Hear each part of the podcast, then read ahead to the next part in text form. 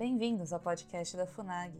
No sexto episódio da conferência sobre a conjuntura internacional no pós-coronavírus, vamos ouvir a fala de Rafael Nogueira sobre a importância da pesquisa documental, sobre como estimular a leitura e sobre a importância de preservar os documentos e a digitalização de acervos. Apesar da crise no mercado editorial, deveríamos estimular a produção de livros com base em pesquisas documentais? Sim, sim, pesquisas documentais, elas servem para tudo, não servem só para um estudo histórico documental. Por exemplo, é, saiu agora uma tradução do Memórias Póstumas de Brás Cubas, Machado de Assis, infelizmente esqueci o nome da tradutora, falei tanto nela esses dias, mas agora fugiu da minha memória. É, ela traduziu é, com base no inglês do século XIX para ter alguma correspondência com a experiência de leitura daqui do, do, dos brasileiros, né, que estão lendo um português do século XIX, claro, um português muito cultivado, muito culto, do século XIX. Então ela buscou né, para encontrar aí o contexto dos vocábulos usados pelo Machado de Assis na hemeroteca digital da Biblioteca Nacional, jornais que usavam aqueles vocábulos, para ela entender como é que eles eram usados, para ela tentar encontrar no inglês um correspondente que pudesse ser usado, naquele caso, no livro, para o é, leitor americano, no caso, pudesse é, ter a mesma experiência de leitura. E foi um sucesso. No primeiro dia esgotou. Olha que coisa maravilhosa. Né? É isso que eu digo. O mercado no mundo, o mercado do livro, agora no pós-coronavírus, ele aumentou. No Brasil que, que reduziu. Estou preocupado. Mas eu vejo que nós, nós temos sim que incentivar pesquisas documentais. Elas servem para. A preservação dos documentos é um tesouro. É um tesouro. Não é? É, as várias interpretações. Por exemplo, estamos à beira dos 200 anos da independência, que vai ser um grande foco aí da Biblioteca Nacional. Nós estamos querendo fazer pesquisas, também lives, a exemplo da Fundação é, Alexandre Guzmão, estamos querendo fazer também sobre os 200 anos. Uh, suponhamos que os documentos da época tivessem sido perdidos. Como nós faríamos uma nova interpretação? Não seria impossível, mas nós teríamos que pegar já as interpretações realizadas com base nas citações que eles fizeram dos documentos, pressupondo que são fidedignas, e com base nos debates entre os diversos ensaístas, encontrar novas. Eu já, já fiz muito isso com momentos históricos, dá para encontrar novas saídas. E dá para encontrar autocontradições, dá para encontrar falta de prova, mas não dá para você, por exemplo, com uma pesquisa que foi realizada pouco tempo atrás pelo, pela Ana Lúcia Bastos, José Maria de Carvalho Marcelo Perini, com base também na documentação da Biblioteca Nacional. Os panfletos, os panfletos da independência. Senhores, quatro volumes, quatro catatais de panfletos jamais estudados né, é, pelos historiadores que trataram daquele momento.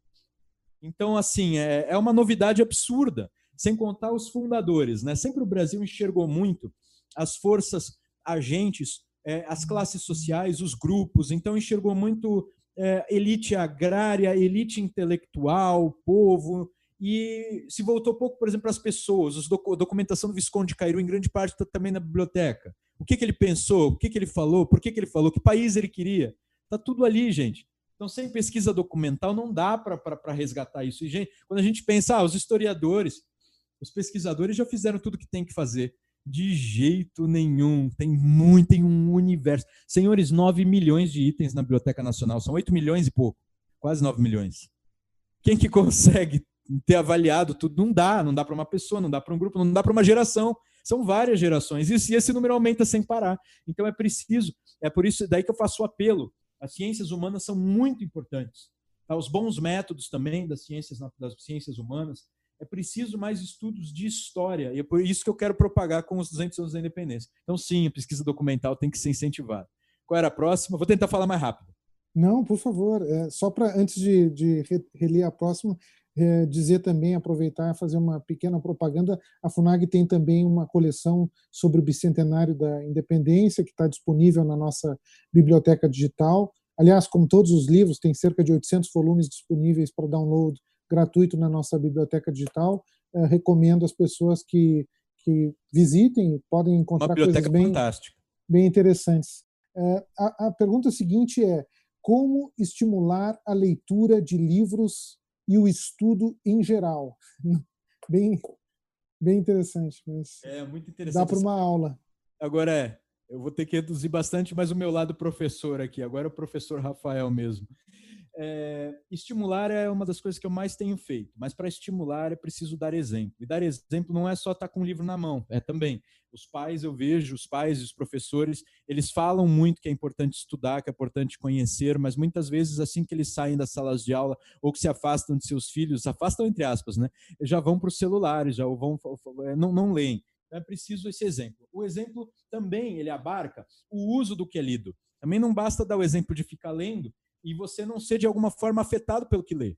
Então é preciso que essas reações à leitura sejam, é, digamos assim, expressas, mas não reações só emocionais. Eu vejo pessoas muitas vezes que pegam um livro e termina, que delícia, parece que comeu um bife. É preciso ter é, realmente uma, uma capacidade de leitura mais inteligente. A leitura inteligente pode ser treinada. Então eu vejo primeiro que já há muita gente querendo ler melhor, estudar melhor. As minhas redes sociais, bom, eu sou um professor, presidente de biblioteca, tem 70 mil seguidores no Instagram. É uma, é uma coisa assim, eu, eu, eu, ainda não me acostumei com essa realidade. É uma coisa muito, muito é, louca para minha cabeça. Quando eu estava me formando, professor de filosofia, estudando história, eu pensava que eu estava indo para um caminho de sacrifício, assim. Eu preciso fazer algo pela educação, eu gosto muito disso, eu adoraria estudar o dia inteiro. Por isso que eu, eu, eu não fui para o caminho de ser advogado. Eu gosto de livro, livro, livro, falar sobre o que eu li. E os alunos são umas vítimas, porque aí depois de eu ter lido, eu posso falar para os alunos do que eu li. Então, assim, é, mas eu percebo que tem muita gente interessada. Essas pessoas interessadas, se elas aprenderem a técnica de leitura, a técnica de leitura pressupõe um bom, primeiro, boa seleção de livros, tem que ter a escolha. E a escolha tem a ver ou com os temas que você mais quer estudar, ou com uh, um, um evento quase ligado ao lazer. Você vai a uma livraria, analisa as capas, as introduções, os sumários, encontra livros que podem ser prazenteiros ou livros que podem complementar pesquisas suas. É preciso saber visitar livrarias e bibliotecas. É preciso saber identificar as unidades dos livros, os argumentos principais, o enredo, é, é, todas essas coisas. E depois é preciso saber falar sobre os livros, apresentá-los em poucas palavras, criticá-los, mas não aquela crítica do cri-cri, né? aquela crítica que só quer falar mal, ou aquela crítica literária que só quer encontrar as razões secretas do autor para escrever, as razões sexuais, as razões econômicas. Não, a crítica do livro mesmo. Como é que se avalia uma obra de arte? Como é que se avalia uma litera a literatura ficcional? Como se avalia um artigo científico, um artigo filosófico? Tudo isso treinado, você vai ter reações adequadas, vai ser um bom exemplo, as pessoas no entorno vão querer ser como você, porque você vai dar demonstrações de que aquilo foi bastante proveitoso, espero, a princípio no próprio bom uso da língua portuguesa, depois na maneira de ser mais prudente mesmo, com mais conhecimentos é mais fácil de você adequá-los às circunstâncias específicas. Então eu acho que parte de uma iniciativa das pessoas que já querem ler mais e melhor de ganharem e adquirirem técnicas, tá? Então, é, esse é um é, é, parte do meu trabalho, Roberto. Eu viajei o Brasil inteiro espalhando essas técnicas, tentando treinar as pessoas e tentando entrosar os livros. Né? Tem uma, depois da leitura crítica, ainda tem a leitura, que é como esses livros se cruzam. Vocês observaram hoje, eu estou falando né, do, do, do, da conjuntura internacional do pós-corona e eu consegui pegar um momento atual fazer algumas relações com eventos históricos e relações com livros lidos, tanto da ficção quanto da filosofia. Então, é, é, essa capacidade é muitíssimo interessante e gera conversas muito mais agradáveis. E quando nós vamos ficando velhos, nós vamos parando de correr, parando de fazer exercício, nós vamos diminuindo nossas atividades físicas em geral e aumentam as atividades, podem aumentar as atividades intelectuais, inclusive as boas conversas. Para você não ficar só na fofoca, leia, estude, adquira conhecimentos e aprenda, aprenda a ter conversações inteligentes. A próxima, qual que era? Perfeito. A seguinte, do mesmo Léo Silva, é os estudiosos sérios, comprometidos com o bem do país, deveriam dedicar-se ainda mais a produzir registros históricos fidedignos sobre a conjuntura do novo coronavírus, especialmente sobre o papel do Brasil? É que o documento é, é, não é bem produção, né? As pessoas podem produzir interpretações, mas na verdade eu creio que os, os, os, documentos sejam produzidos pelos, pelos atores, pelas pessoas que estão aí, entendeu? Eu produzi documentos mostrando as razões pelas quais é, eu optei por fazer uma, uma, uma suspensão de serviços presenciais com manutenção de serviços online. É preciso que nós guardemos, né? preservemos os documentos. É, documento é uma palavra muito é, polissêmica Quando eu falo documento, muita gente só pensa em um papel chato para você preencher, ou, no documento oficial já preenchido com foto que prova que você é você. Na verdade, não. Documento para a história é uma fonte. Né? Existem documentos é, que são é, materiais, documentos imateriais. Existem é, fontes, por exemplo, é, a, uma página de Facebook é um documento, tá? E uma fotografia é um documento a minha preocupação é que isso seja armazenado para o historiador do futuro não ter informações de menos para ele refletir. Uhum. Né? Essas informações, na verdade, o excesso de informações é uma selva, mas é preciso que o, o, diante da selva aí tem que existir os guias, os historiadores, os pesquisadores, é, os próprios bibliotecários são guias no meio da selva. Tem guias melhores, tem guias piores mas é, é preciso que o futuro seja capaz de enfrentar a selva também, para descobrir novidades, entendeu? Para civilizar essa selva. Então, guardar, preservar os documentos é mais importante do que produzir. O que a gente pode produzir hoje é reação, é interpretação, ensaio. Eu não diminuo o valor, só não é um documento de história, entendeu? Não é história. É filosofia, é panfleto, é análise, é, é, é jornalismo, enfim, é tudo mas não é história. A história vem depois. É, mas eu vou, eu vou passar para uma outra pergunta que aí é bem mais específica na área do seu trabalho. Pergunta de Gabriel Campo. Boa noite. Considerando que as bibliotecas nacionais guardam a identidade e a história do país, seria estratégico que houvesse uma espécie de HD protegido, guardando todo o seu conteúdo, tendo em vista que uma guerra eh, tendo em vista que, em uma guerra, atacá-lo pode ser uma estratégia para acabar com uma nação?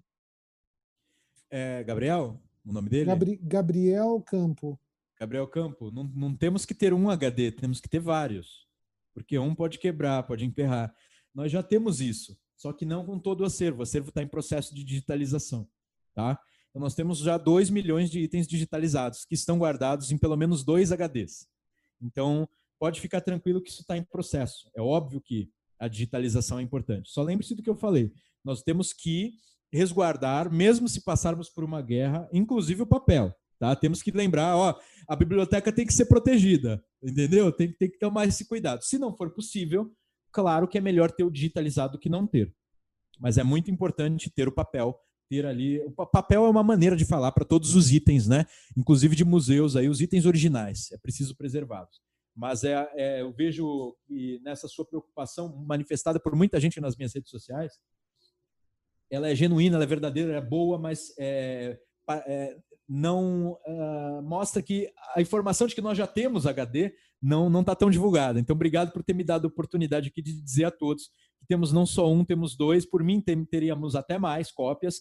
E processo de digitalização, se houvesse recursos. Aliás, a biblioteca está ficando com um decréscimo de pessoal, porque por causa de muitas aposentadorias, muito poucos recursos, nós precisamos de um aumento. Eu compreendo a situação atual do corona, essa crise, crise econômica que nós passamos, herdamos do governo anterior. Então, assim, assim que o governo, que o Brasil começar a decolar, a Biblioteca Nacional vai torrar a paciência, tá? Dos outros ministérios, inclusive o Ministério da Economia e do Planejamento, porque nós vamos precisar de mais investimento para digitalizar rápido tudo. Porque o Gabriel tem razão, não é uma preocupação só dele, de todo o povo brasileiro me pergunta isso.